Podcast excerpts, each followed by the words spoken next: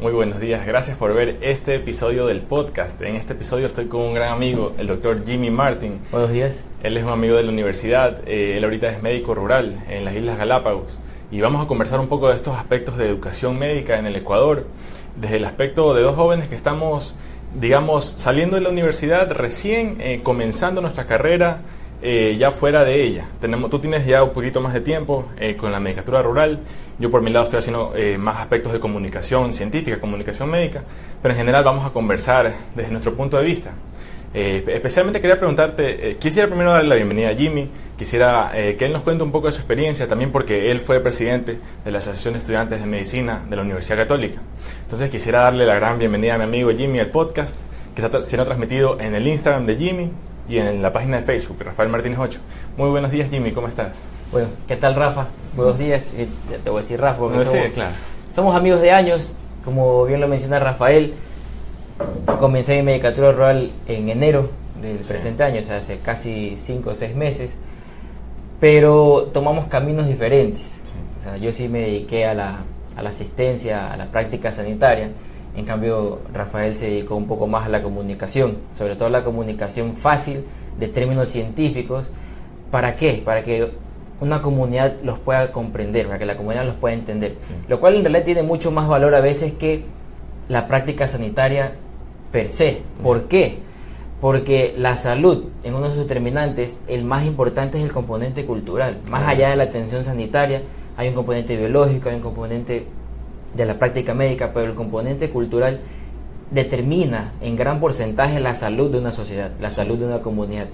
Y si esta comunidad o esta sociedad no está adecuadamente informada, no van a poder gozar de no van a poder gozar de salud. Porque todos quieren, o sea, el objetivo al final es elevar la calidad de vida. Todos quieren lo mejor para sus hijos, la mejor nutrición, las mejores prácticas. Eh, y entonces esa es como una brecha entre la academia, que debe haber, deben haber excelentes académicos en nuestro país, para eso estamos trabajando. Eh, eh, pero también debe haber una, una, brecha comunicacional entre la academia y la población para poder aplicar estos conceptos. Eh, Jimmy, tú ahorita estás atravesando el año de medicatura rural, ¿verdad? Es un sistema aquí en Ecuador donde el, el, egresado de la, de la, Facultad de Medicina, una vez graduado, comienza un año de servicio a la comunidad en diferentes provincias, en diferentes cantones. Jimmy, cuéntanos un poco de tu experiencia, cómo ha sido. O sea, para dejarlo un poco más más en claro, ¿no es cierto? La, es el año de salud rural, en términos generales, es un año de servicio, ¿no es cierto? Un año de servicio, bueno, en este caso se lo ejerce como profesional porque ya lo haces al, graduarte, pero se lo realiza en los establecimientos de primer nivel, o sea, en, de primer nivel de salud, o sea, el nivel más básico. Un centro de, salud. Un centro de salud, el nivel más básico de la atención sanitaria, en este caso del Ecuador, o sea, de un país. ¿Dónde la estoy haciendo? Lo estoy haciendo en Puerto Ayora, en, Galápagos, en Santa Cruz. Estoy de vacaciones en Guayaquil, me quedo unos días más.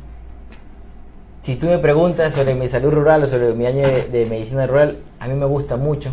Lamentablemente, no es algo que todos mis compañeros pueden decir en su gran mayoría.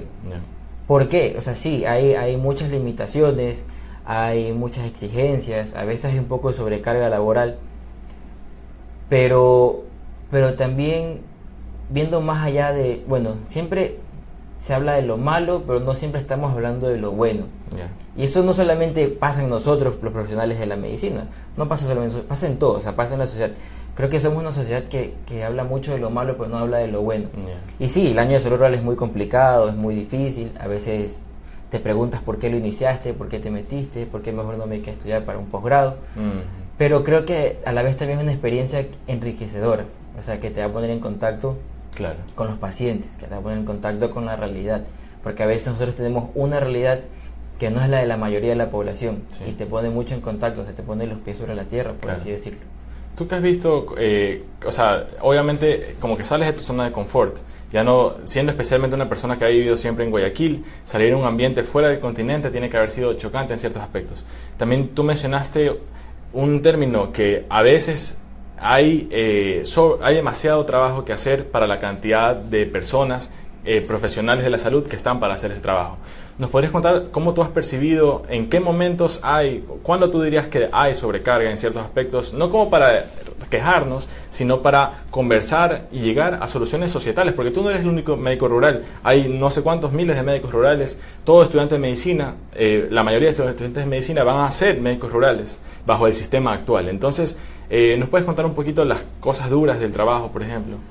O sea, te puedo hablar netamente de mi experiencia, ¿cierto? O sea, y eso no quiere decir que se repite en todos los casos. Es una experiencia de miles.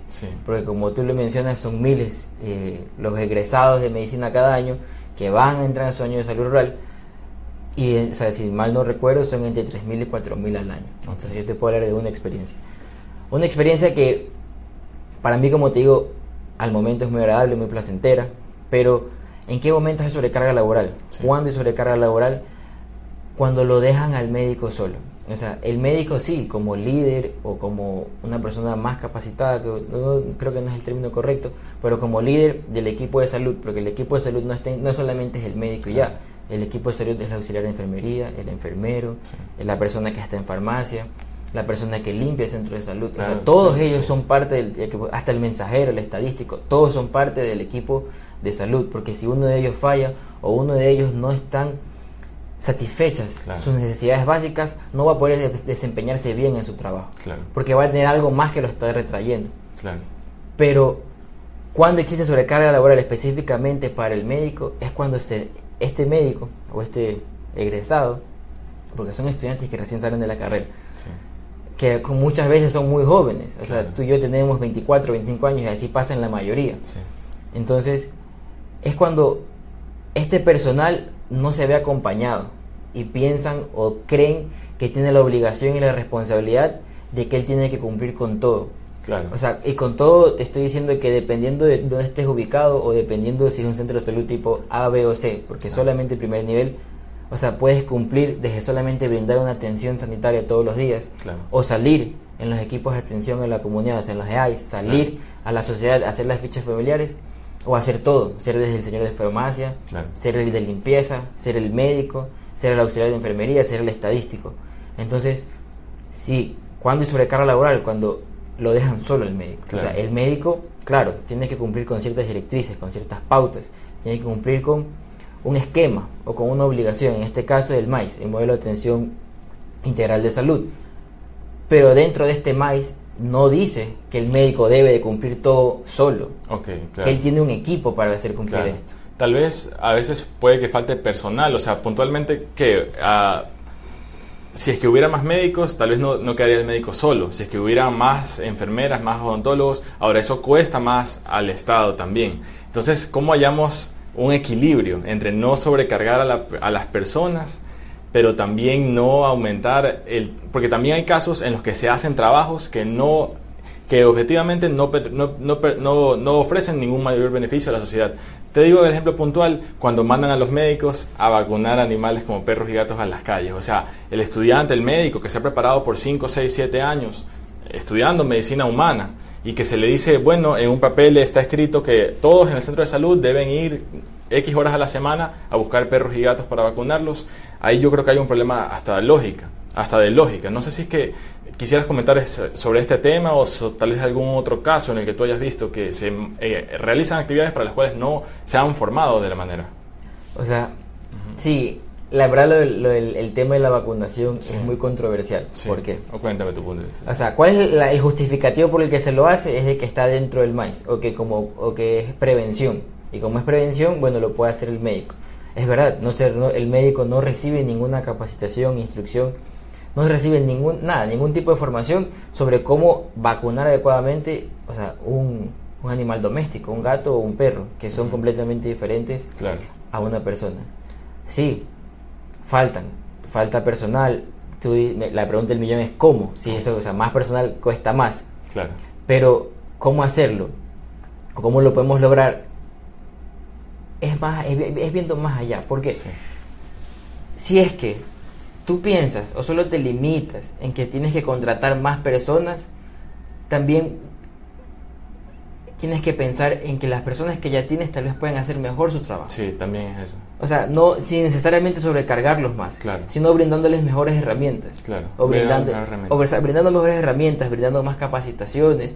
Pero capacitaciones, bueno, que lastimosamente puede sonar un poco feo, que sean útiles. Claro, capacitaciones que sean útiles. capacitaciones que sean útiles. Sí. Porque sí, o sea, el, el. MSP te, te brinda capacitaciones, Sí. pero no todas son útiles. O sea, y con el limitado tiempo que tienes. Porque Claro que- en un gran porcentaje Sí. los médicos rurales acaban de graduarse y hay algo que voy a tener que decir más adelante. Pero acaban de graduarse y están pensando en qué? Están pensando no solamente en cumplir con su año de salud rural, sino que están pensando en el futuro. Están pensando para prepararme para tal examen, prepararme Claro. para dar el MIR, prepararme para el Kaplan, o sea, cualquier examen en cualquier otro país para dar un posgrado. ¿Por qué? Porque lastimosamente aquí, ese es otro problema que esperemos que se vaya solucionando de a poco, es que no hay posgrados en el Ujú. país. Entonces, el rato que no hay posgrado en el país, el médico que tiene ese deseo de, de prepararse, de especializarse, debe de salir. Claro. Él nos está escribiendo Ángel Moreno. Dice, lo correcto sería que los Claro. veterinarios lo hagan. Lamentablemente no los hay para todo el país y por eso el MSP trata de suplir ese déficit con los médicos. Y es muy cierto. Sí, cuenta, cuenta Jimmy, déjame arreglar el una cosa y... Cuenta, haz el comentario que ibas a hacer. Es muy cierto lo que dice Ángel, Sí. gran amigo, pero no tengo el, el dato exacto de cuántas escuelas veterinarias en el país. De medicina son 22.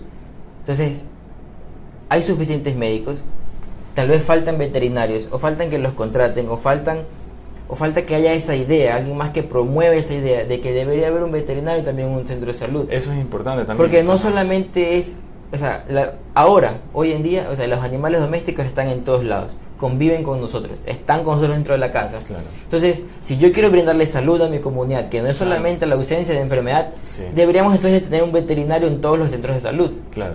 O sea, bueno, o no en todos, pero en los que tienen mayor demanda, los que En tienen mayor acogida. Deberíamos suplir la demanda según la cantidad de animales domésticos que hayan.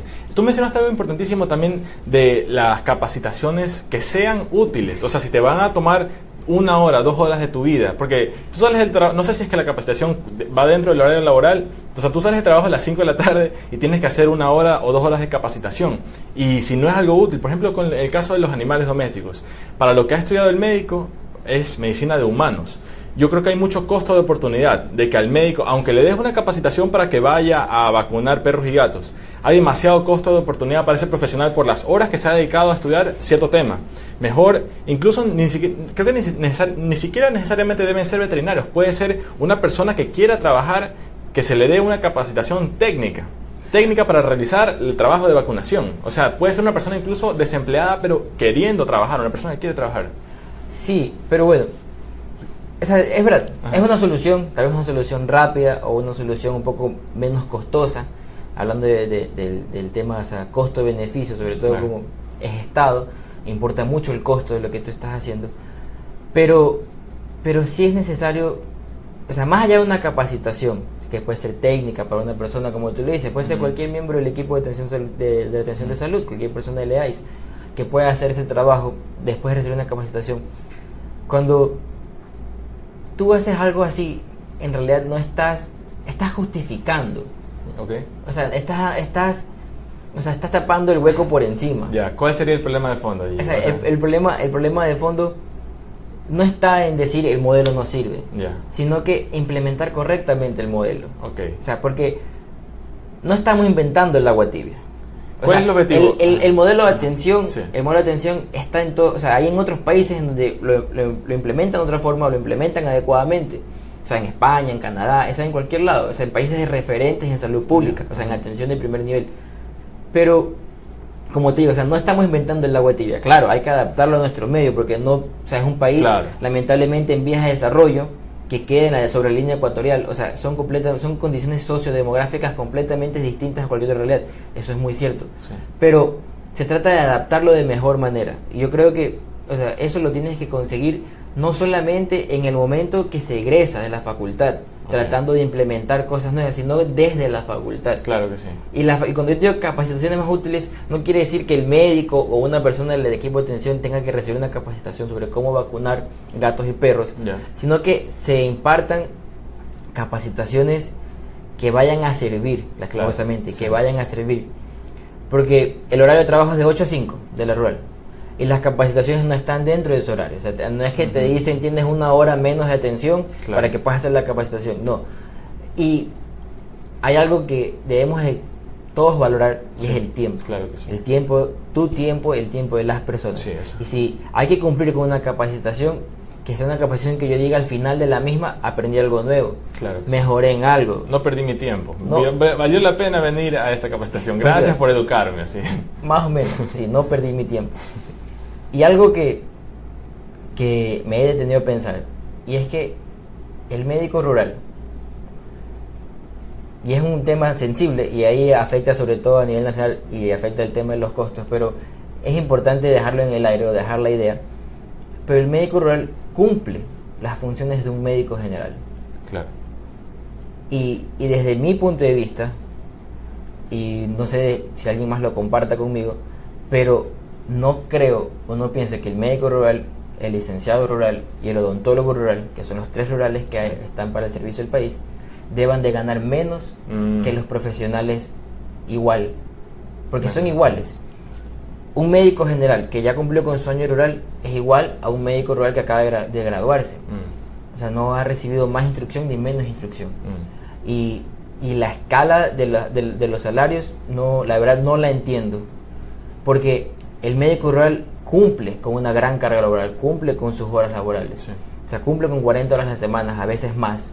Cumple con la entrega de matrices a tiempo, cumple con un perfil óptimo. O sea, todo lo que hace un médico general lo hace un médico rural. Claro. Entonces, con el adicional de que está una persona con relativamente poca experiencia haciendo medicina prácticamente con la menor cantidad de recursos posibles, o sea, la medicina más antigua, más para la cual necesitas la mayor cantidad de experiencia. Por eso se plantea pues que incluso ese sistema de medicatura rural hay que conversarlo a ver si es que porque no sé en qué año se instauró, pero conversemos a ver si no hay una manera más eficiente de lograr los objetivos. ¿Pero cuáles son los objetivos? Que no se muera, que los niños no tengan diarrea al punto de que se mueren ni tengan desnutrición, que las madres no se mueran al dar a luz, que los partos no se compliquen, que se atiendan correctamente los partos. No sé si puedes decir alguna de las otras cosas básicas que hace un médico rural para la o sea, que o sea, es que por eso depende ah, mucho de en qué centro de salud estás o en qué nivel de complejidad estás. Pero se trata básicamente, el médico rural, lo que le dicen al médico rural es que tienes que hacer cumplir el maíz o sea, el modelo de atención integral de salud, o sea, el modelo de atención integral de salud en el primer nivel, que es sobre todo la prevención. Claro, también hay curación y rehabilitación porque haces horas de atención al paciente, pero se trata de prevenir, bueno, los objetivos, se trata de cumplir con los objetivos del milenio de la OMS, se trata de cumplir con los objetivos que se propone el gobierno mm, nacional cada año. Es interesante eso que me dices respuesta, porque no me dices yo hago esto, no, se cumple en una estructura que es la claro, que... que se trate, en donde se trata, y bueno, y, hay que, y, como les digo, o sea, hablamos de lo malo, pero hay que rescatar lo bueno, y en muchos, eh, en muchos índices, en muchos factores, se ha mejorado bastante se ha mejorado bastante. Reducción de muertes maternas, reducción de nutrición infantil, reducción de nutrición crónica, que son en realidad las cosas que van a potenciar la salud de la mm. comunidad en un futuro. Claro.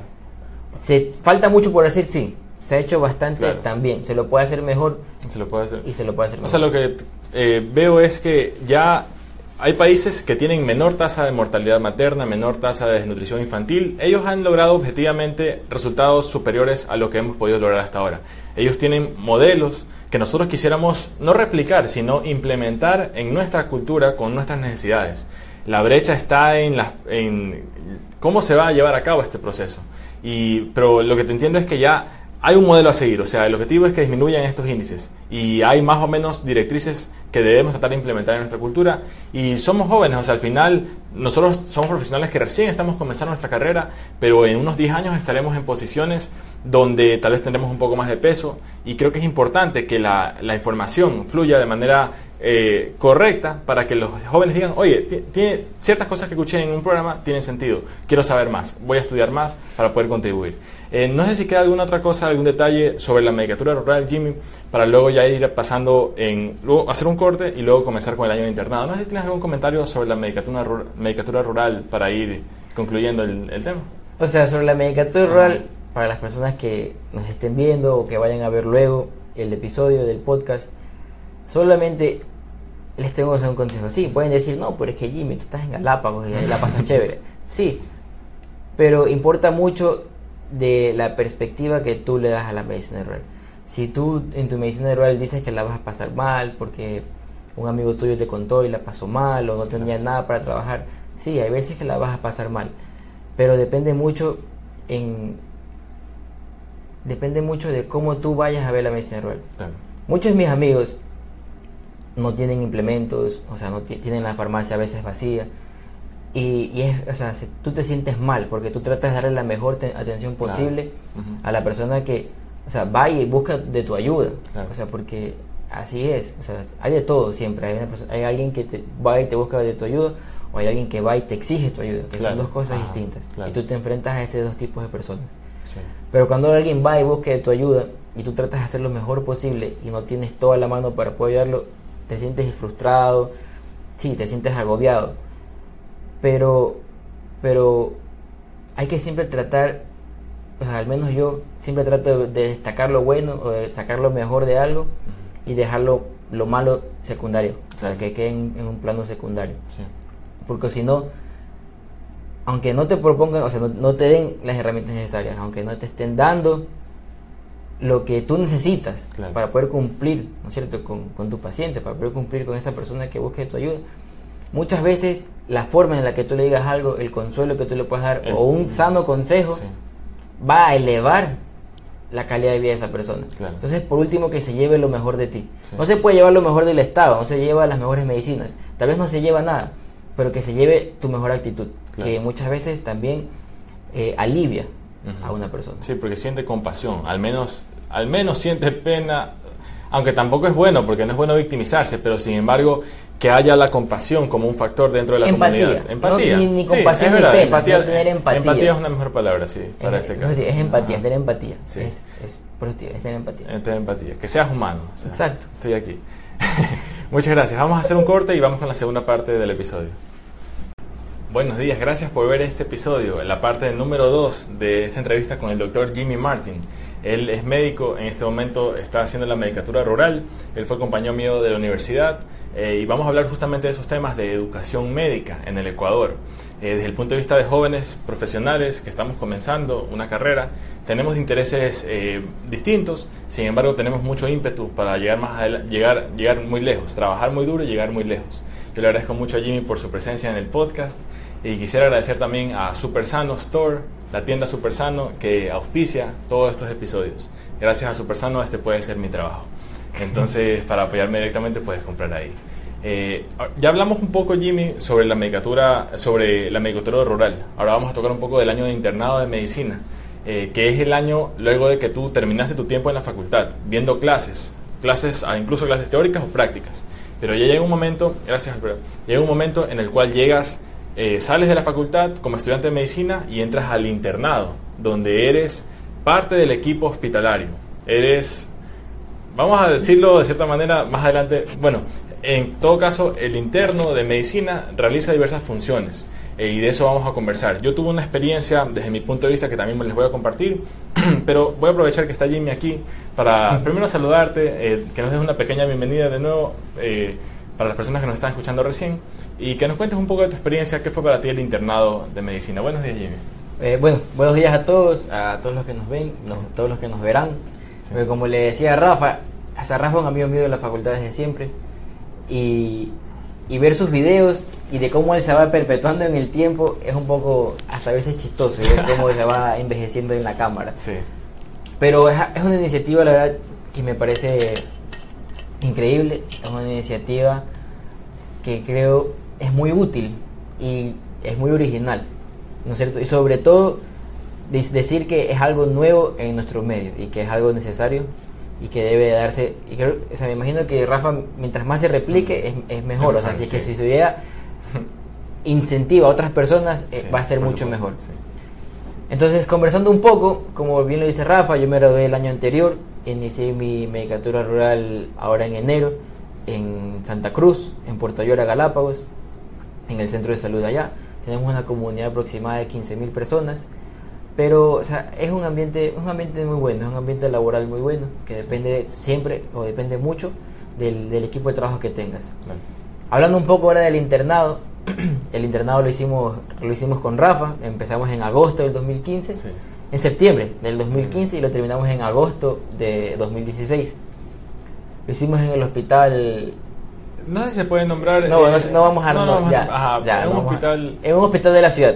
Uno de los más grandes de la costa, incluso es un. Eh, claro, es un hospital de referencia regional. Sí, es un hospital, es un hospital grande. Es un hospital grande, un hospital de referencia nacional, sobre todo para la región costa, eh, ubicado en la ciudad de Guayaquil. Sí. Ya. Lo iniciamos ahí, eh, empezamos en gineco-obstetricia y terminamos en la rotación de cirugía. Y bueno, o sea, el, el año el año de internado rural, el año de internado médico de la carrera de medicina, creo que es el clímax o el ápice de la carrera estudiantil de, o sea, de un médico en formación. O sea, es lo que yo creo que puede ser no lo más importante, pero es en donde tú encuentras tu vocación. A Rafa le pasó. Rafa se dio cuenta que la atención sanitaria no era lo de él, sino comunicar ideas, hacer investigación científica. O puse el último clavo para dejar por seguro que eso no era lo mío. Exactamente. Entonces, es en donde tú te topas con una realidad y te das cuenta, inclusive si es que estás preparado o no para esta realidad. Y, y, cómo tú puedes hacer para mejorarla, o, cómo, o qué tú puedes hacer desde tu punto de vista individual para dar o aportar con tu granito de arena. Eh, te topas con muchas cosas, te topas con muchas situaciones, o sea, terminas de crecer personal y profesionalmente y te das cuenta que no es todo como te lo pintaron, o sea, que no es todo como, como o sea, y lastimosamente, como mucha gente o muchas personas creen que piensan y es como lo ves en televisión y te das cuenta que no es así, bueno, al menos aquí no es así, aquí es un poco más, aprendes mucho, y un consejo, un consejo sano, como súper sano, un consejo sano, es siempre respeten a todos. Claro. O sea, respeten a todos. Desde el señor que pasa por ahí limpiando hasta el médico tratante con más años de la guardia o el médico tratante de, quirófano. O sea, el respeto debe ser para todos y, por igual. Porque solamente así o sea, vas a llevarte bien con todos y vas a poder aprender y aprovechar lo mejor del internado en ciertas universidades, hace cinco años de educación médica, en las aulas o en los hospitales también, y haces un año de, del internado médico. Un año de internado rotativo. Eh, ahora últimamente, a través de nueva legislación, ha cambiado mucho.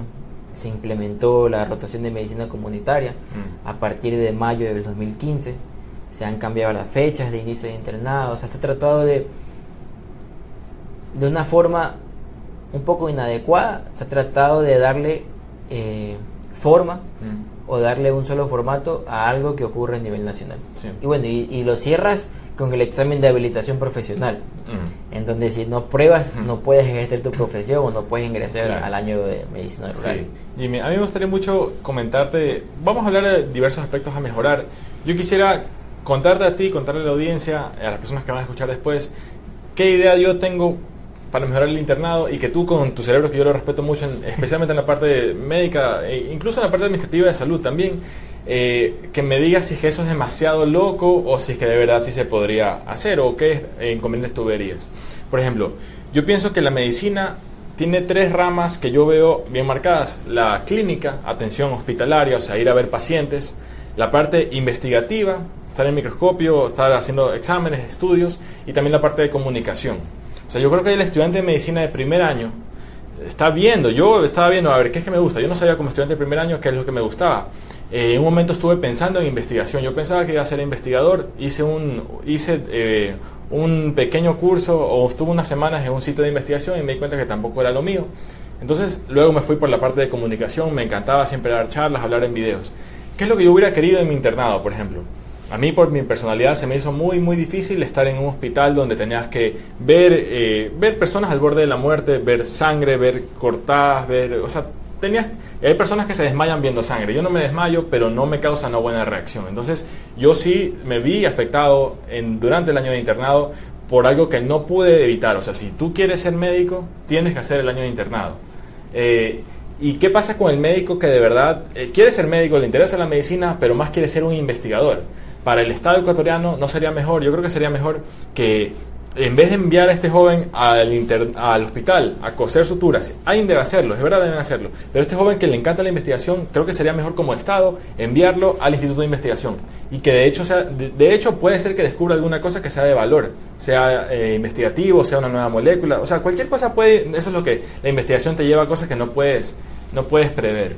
Entonces yo pienso eso, que el internado debería, en mi mundo fantástico, que vamos a ver si lo podemos manifestar en algún momento, dividirse en clínica, atención hospitalaria, en comunicación científica, eh, que es lo que estoy haciendo, ir a un canal de televisión, por ejemplo, la universidad donde estuvimos tenía un canal de televisión. Yo hice la solicitud para que me dejen, en vez de ir al hospital, ir al canal de televisión, pero me fue negada porque no se acoplaba eso que le estaba pidiendo a la estructura que estaba vigente en los momentos actuales. Entonces, sin ir respetar la estructura, sin ir respetar a nadie, quisiéramos compartir ideas. Yo tengo esa visión del internado, esas tres divisiones principales. ¿Qué te parece a ti, Jimmy, por ejemplo, eso? O sea, tu idea no está tan desubicada, por así decirlo. Pero, bueno, y hablando mucho de la, de la reforma académica, hablando mucho de la revisión que ya se hizo en, durante el 2014-2015 a las mallas curriculares de las carreras de medicina y cómo están tratando, ¿no es cierto?, de evolucionar o de mejorar un poco, mejorar un poco, mejorar un poco cada vez más. Lo que tú dices tiene mucho sentido. Pero ¿desde dónde debería de empezar? Okay. ¿No es cierto? Lo que tú dices. Sí. Y ahí es donde, bueno, a alguien no le va a gustar, a alguien sí le va a gustar. Pero nuestro sistema de educación, nuestro sistema de educación, tiene aún ciertas falencias. ¿Cuáles son? Y yo te puedo decir mi punto de vista y, a lo mejor alguien más lo va a compartir. Pero el rato que tú te gradúas de médico, y bueno, tal vez es una realidad muy lejana, tal vez no va a pasar aquí en Ecuador, alguien puede decir, eso nunca va a pasar aquí, no lo sabemos. Pero el rato que tú te gradúas de médico, y si el día de mañana hay una guerra, tú deberías ser un médico calificado y capacitado para irte a la guerra. No le importa nada a nadie. Debes tener la madurez emocional, mental y psicológica para hacerlo para ejercer la medicina en cualquier lado, en cualquier sitio en donde te lo pidan. Claro. Pero ¿a dónde voy o a dónde estoy yendo? Es de que para tú entrar a una carrera de medicina o a una carrera de ingeniería, a una carrera de economía, a una carrera de jurisprudencia, cualquier carrera, siempre y cuando esté orientado a lo que tú quieras hacer después, después debería de parecerse más a otro modelo. ¿A qué modelo? En donde tú tengas una preparación inicial de dos años. O sea, dos años. Ok, ok, estás hablando algo de reformar, o sea, sí, o sea, de cambiar, o sea, porque lo que tú dices es algo con lo que tú te topaste al final. Sí. Pero si te topabas al inicio con eso. Tal vez yo hubiera sido. Eh, Otra cosa. No sé, neurocientífico o alguna. O comunicador, científico. Claro. Bueno, es interesante. Sí, ¿me entiendes? Entonces, sí. No se trata solamente de decir, pasé cinco años en medicina y en mi internado bueno, no quiero ver pacientes, sino que quiero hacer investigación. Es interesante lo que me dices. Pero, pero ¿qué tal si en lugar de verlo al final, lo ves desde el principio? O sea, de cómo de verdad estamos dirigiendo esas mentes que salen del colegio, a veces sin una idea de qué voy a hacer. Y solamente siguiendo el estereotipo de tienes que ir a la universidad y tienes que graduarte de algo, tienes que ser un profesional. Claro. Pero, ¿qué tal si el inicio de la universidad y tú dices, quiero estudiar una ciencia de la salud, que no tiene que ser medicina. Eso está interesante, ajá. Tiene que puede ser enfermería, terapia física, nutrición, odontología, medicina. pues digo, los cinco comparten mucho. Sí. Hasta la comunicación, como dices en tu caso, la investigación. los cinco o los siete, en este caso estamos inventando dos carreras más, comparten mucho. Comparten mucho, tienen muchas similitudes. ¿Qué tal si esas mil personas que entran al año, me estoy inventando, todas ven dos años de biología, anatomía, expresión facial, expresión corporal, expresión oral. o sea, de verdad preparas a una persona y le dices, toma, este es tu abanico de cosas que puedes hacer, estos dos años te sirven para estas siete carreras, ahora elige, ¿quieres hacer cuatro años más y te conviertes en médico? ¿Quieres hacer tres años más y te conviertes en odontólogo? ¿Quieres hacer dos años más y te conviertes en comunicador científico? Claro que sí. ¿Qué es lo que necesitamos? Porque bueno, lastimosamente, y sin lastimar los sentimientos de nadie, hay muchas personas con gran capacidad o con gran audiencia que no están transmitiendo el mensaje adecuado. O sea, transmiten un mensaje, tal vez no lo transmiten de la forma adecuada. Y la forma en la que tú transmites algo importa muchísimo. Porque todo el mundo que te ve o todas las personas que te están escuchando no tienen la misma capacidad, lastimosamente, y no quiero que suene mal. Porque no, se han preparado a estudiar medicina en ese pues, sentido, en pero tienen otras cosas que sí se han preparado. Exacto. Y tú tienes que tratar de emitir un mensaje Sí, que el que lo recepte lo entienda. claro que sí. Y de la mejor forma, En la carrera que sea. en la carrera que sea. Eh, oye, y este modelo me parece bien fantástico, se escucha similar al del college en Estados Unidos, pero no sé si es que tal vez te refieras a ese o tal vez a otro, pero me parece que es un sistema que hay en otros países. Tú- O sea, ¿no es algo similar, es algo similar al college como lo hay en los Estados Unidos, sí, es algo similar. Pero, o sea, yo soy muy, muy práctico, no sé si sea la palabra. Sí, pragmático. Y, no- y no, se, no se trata de inventar el agua tibia. No. O sea, si hay algo bueno en otros lados, Claro, hay que coger lo mejor de eso. Adaptar. Lo mejor, no lo peor, no todo, pero adapta lo mejor a tu realidad, a Claro. tu sociedad. Claro que sí. O sea, sí, se parece, lo que te menciono se parece mucho al college en los Estados Unidos. Pero bueno, el college también tiene sus pros y sus contras. Claro. La idea es hacer algo que nos sirva a nosotros. Claro. Porque nosotros no somos eh, norteamericanos, No, claro. no, vivimos en New York, o sea, no somos nadie de esas personas, somos ecuatorianos, somos Sí. guayaquileños, manabas, Sí. quiteños, lojanos, de donde tú quieres que sea, pero eres un ecuatoriano, con una realidad sociodemográfica, política, económica y cultural Sí. completamente distinta. Inclusive por regiones Claro. es completamente distinta. Y la idea es adaptar lo mejor y tratar de implementarlo acá. Claro, y poner el objetivo, o sea, eh, hacernos la pregunta, ¿creemos que en un par de generaciones podemos tener los mejores sistemas educativos? Médicos, o sea, depende a quién le preguntas. En la calle le preguntas a 100 personas, la mayoría te va a decir no, por esto, por esto, por esto. Pero de pronto en el país habemos unos 100, 100 personas que pensamos que sí somos capaces, si nos decidimos, si nos preparamos, podemos tener, podemos adaptar los, lo- los buenos aspectos de los modelos de otros países, adaptarlos y aún así mejorarlos, porque eh, la idea está en replicar lo bueno y eh, identificar lo que no es correcto. Yo sí creo que podemos tener, con pasando décadas, pues esto no va a ser de un No, día para el otro, es que- pero, pero se, trabajando duro por décadas se puede llegar muy lejos. Es que se trata mucho inclusive de cambiar un chip. O sea, lasti- o sea, te digo un chip porque hay que cambiar una idea. Hay que cambiar... eh, y como tú dices, es generacional. Es algo de generaciones.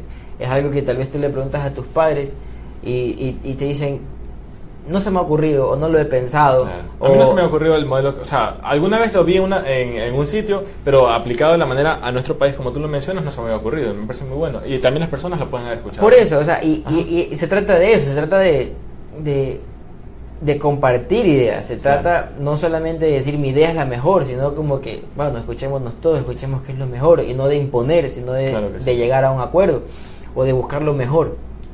Siempre que tú impones algo, alguien le va a hacer mala cara a eso y no va a hacerlo bien. Claro. Y eso es lo malo de imponer Sí, algo. sí. Pero cuando tú te impones con algo o sobre algo, o sobre alguien, que es aún peor, o sea, lastimosamente el 100% de tu equipo no está de acuerdo contigo y no va a trabajar para el objetivo, no va a trabajar en torno a la búsqueda del equipo. Claro, O sea, y es alguien que nomás está cumpliendo con su trabajo, pero no, en realidad no tiene pasión por su trabajo. exactamente. Pero, pero lo que tú me dices, sí, es un cambio generacional, va a tomar mucho tiempo, va a tomar muchos años. Pero, o sea, si, si pasó en otros lados, ¿por qué no puede ¿Por qué no pasar pasa? acá? O sea, Y, mi- y algo que todavía no pasa en todos lados. Decir que me des tu opinión sobre las guardias de 24 horas. Ya para ir terminando, este es el último tema pesado, después comentarios finales, pero ¿qué persona, qué profesional trabaja 24, 26 horas incluso seguidos sin parar? O sea, eso no me parece, el médico, el médico y no sé cuál otro. A mí no me parece lógico que una persona trabaje 24 horas sin parar y me parece más ilógico todavía que esa persona haga eso mientras está bajo responsabilidad de otras vidas humanas. O sea, si esa persona se equivoca puede morir tu primo, tu tío, tu papá, tu sobrino, cualquier persona que esté en la emergencia. ¿Y a qué te parece a ti, Jimmy, lo de las guardias de 24 horas, ideas? o sea, lo que tú acabas de, el tema que acabas de abordar Sí. es un tema que está en discusión. En otras partes del mundo ya está en discusión. Por eso te digo, eso no ha pasado todavía. Yo sé que en otros países, e incluso en los mejores, hay guardias de, en los más eso, desarrollados. es un tema, es un tema que Cuéntame, está en ¿qué- discusión. ¿Tú qué sabes sobre el tema? Tal vez es algo muy eh, cultural, o no sé cuál sería el término correcto, pero es algo que se viene perpetuando década por década, generación academia. tras generación en la academia y es a nivel internacional. Claro. O sea, es algo que pasa en todos lados. Turnos, guardias, shifts, como quieras que tú lo llames, pasa en todos lados. Y es algo que solamente es una idea que se replicó y se perpetuó y Claro. se continuó, Sí. pero no se han detenido a revisarla. Es algo que está ocurriendo, la están revisando poco a poco. Eh, tengo entendido, he leído por algún lado, que hay países en donde ya no trabajan 24 horas, no sé cuáles, Mm. pero no estoy tan sí. seguro del dato. Pero hablando de nosotros y hablando de mi punto de vista, o sea, lastimosamente, bueno, la norma técnica asistencial docente lo dice, emitida en, el Sí, novie- sí, en lo noviembre de dice. 2013, Ajá. lo dice, el interno de medicina debe trabajar, debe de tener descanso de 3 horas luego de 16 horas de trabajo continuo. Espe- Esto quiere decir que si entras a las 8 de la mañana, luego de 16 horas son las 12 de la noche. Entonces recién a las 12 puedes descansar 3 horas para retomar tus actividades. Y aún así no se cumple en muchísimos hospitales, ni siquiera hay residencia para los estudiantes, no tienes ni siquiera dónde ir al baño, loco. O sea, no tienes dónde... O sea, y no, no hagamos ni siquiera una Ah. diferencia entre estudiantes y Ah, profesionales. sí. Lo que ocurre con todos. Sí. O sea, bueno, en- con todos los médicos, con Sí. todos los pro- el- todo el profesional médico. A todos les pasa lo mismo. A veces no tienen una residencia de descansar, a veces, como dices, no tienen un baño para cumplir una necesidad biológica. Pero es un tema que se debe revisar. Es un tema que sí abre mucho debate, abre mucho conflicto. Pero si tú te detienes a pensar, al menos yo creo que tú tampoco, yo no sé de otro profesional, sea ingeniero, abogado, veterinario, licenciado en enfermería, cualquier otro profesional que tenga que cumplir con un trabajo de 24 Sí. horas. No, no lo sé. Eh, está comprobado a través de estudios científicos que trabajar más de 12 horas provoca un estrés sobre el cuerpo que te lleva a cometer errores. Sí. O sea, inclusive si estamos hablando de medicina y de prevenir la muerte, que a veces puede ser algo inevitable, y tú tienes un profesional que lleva trabajando 26 horas, Sí. o sea, no estás aportando con lo mejor de ti, aunque tú quieras dar lo mejor Claro. de ti, no estás aportando con lo mejor de ti, o sea, tú no le estás dando la mejor atención Claro. que esa persona merece, y es simplemente porque no ha descansado, Claro. y ya la toma de decisiones se ve afectada por lo mismo. Sí, y los estudios también nos dicen que no te recuperas en 24 horas de sueño. O sea, un día de descanso, que es lo que te da la ley, no te recuperas. Tú al día siguiente sigues con citoquinas inflamatorias en tu sangre. A largo plazo corres mayor riesgo de cáncer, de obesidad. O sea, los estudios científicos te dicen, a mí me da tanta pena cuando veo una interna embarazada, porque sé que esa chica está cubriendo guardias y ese bebé está sufriendo. O sea, como país estamos a nivel personal es una catástrofe para esa mamá y para esa familia, yo pienso, o sea, lamentablemente yo me da mucha pena, deberíamos cambiarlo. Y a nivel país, ese niño está teniendo un factor de riesgo a diversas enfermedades porque su mamá, mientras está en el embarazo, está cursando malas noches constantes. Eh, te voy a decir el contraargumento, porque yo sí me he puesto un poquito a investigar el tema, lo que te dicen es que durante el cambio de guardia, o sea, cuando un médico eh, le da la, la sala, los, todas las hojas de vida, todas las fichas médicas, le- se la pasa al siguiente médico, supuestamente el problema es que en ese pase de, de- un médico al otro es que ocurren los errores, el cambio de dosis o que le cambian medicamento, ocurrió algún error en de transferencia de información entre un médico y el otro. Entonces, por eso supuestamente el argumento que yo he leído es que dicen que quieren tratar de hacer el menor número de cambios entre guardias y guardias. O sea, no pueden haber guardias de 6 horas porque habrían 3 cambios al día y ahí se puede perder más información. Yo creo que esa es una excusa, o sea, ese es el argumento, el contraargumento que yo he escuchado que no me satisface. Voy a seguir estudiando, de pronto en algún momento podemos hablar, eh, habiéndonos enfocado en este tema en especial, pero ese es el argumento que yo he escuchado en estudios científicos, he leído, no, no creo que es correcto. Pero, mira, entonces, Lo suficiente.